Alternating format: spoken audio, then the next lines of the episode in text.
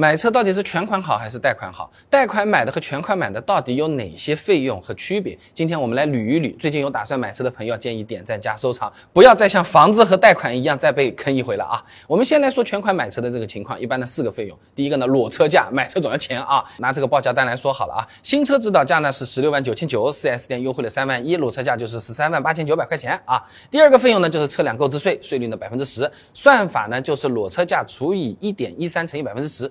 之所以除以一点一三呢，是因为裸车价里面已经包含了百分之十三的增值税，而算购置税的时候，按照规定是不可以包括增值税的啊。所以说呢，要去掉原来价格里面的增值税再来算啊。那第三个费用呢是保险，4S 店呢一般会给一个大概的报价的，十来万的车子呢，4S 店报价一般啊是在四千到五千块钱左右，二十万左右的车子呢，七千块钱上下。那我们在店里买保险，4S 店呢也是能得到返点的，高的甚至有百分之十到百分之十五，也是算 4S 店的一个赚钱的项目啊。那最后一个费用呢叫上牌费，普通品牌呢收个两三百差不多，不收的也是存在的。稍微贵一点、豪华点的牌子，说你一千块钱给你上个牌的也是有。虽然他们去的车管所都是同一个啊，那其实自己去上牌挺简单的。像我住的这个杭州，一百块钱的号牌费，再加上二十块钱工本费，搞定了。那那你店里硬要收的话嘛，那就变成硬要赚我们的钱了啊。那我们可以聊啊。那么。贷款买车和前面说的全款买车有什么区别呢？主要是接下来说的这三个点了啊。首先，裸车价一般它是会更便宜一点的。很多时候我们去和销售聊天的时候，他就是明说的，贷款优惠更大，全款做不了的价格。如果你肯贷款。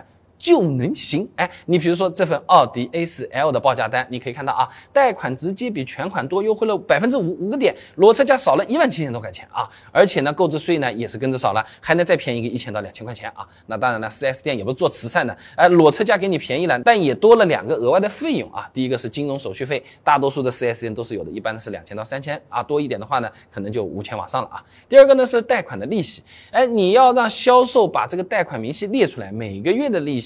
月供总还款金额都算出来，自己也衡量一下会不会有压力啊？如果确实是免息贷款，那我们就要确认一下是不是真的免息，什么意思啊？那如果确实是厂家和 4S 店搞活动免息是真的，也没有收你什么 GPS 安装费、PDI 检测费、出库费、今天替你开门笑一笑费，我今天握跟你握了个手说声你好费等等等等的话，啊，那么。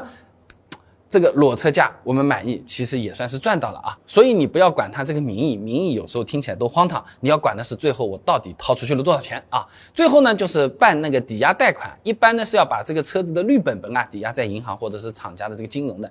哎，有可能你要问，这贷款还完这个拿绿本的时候会不会有什么解押费？口头说没有没有是没有用的，你最好提前看一下合同啊。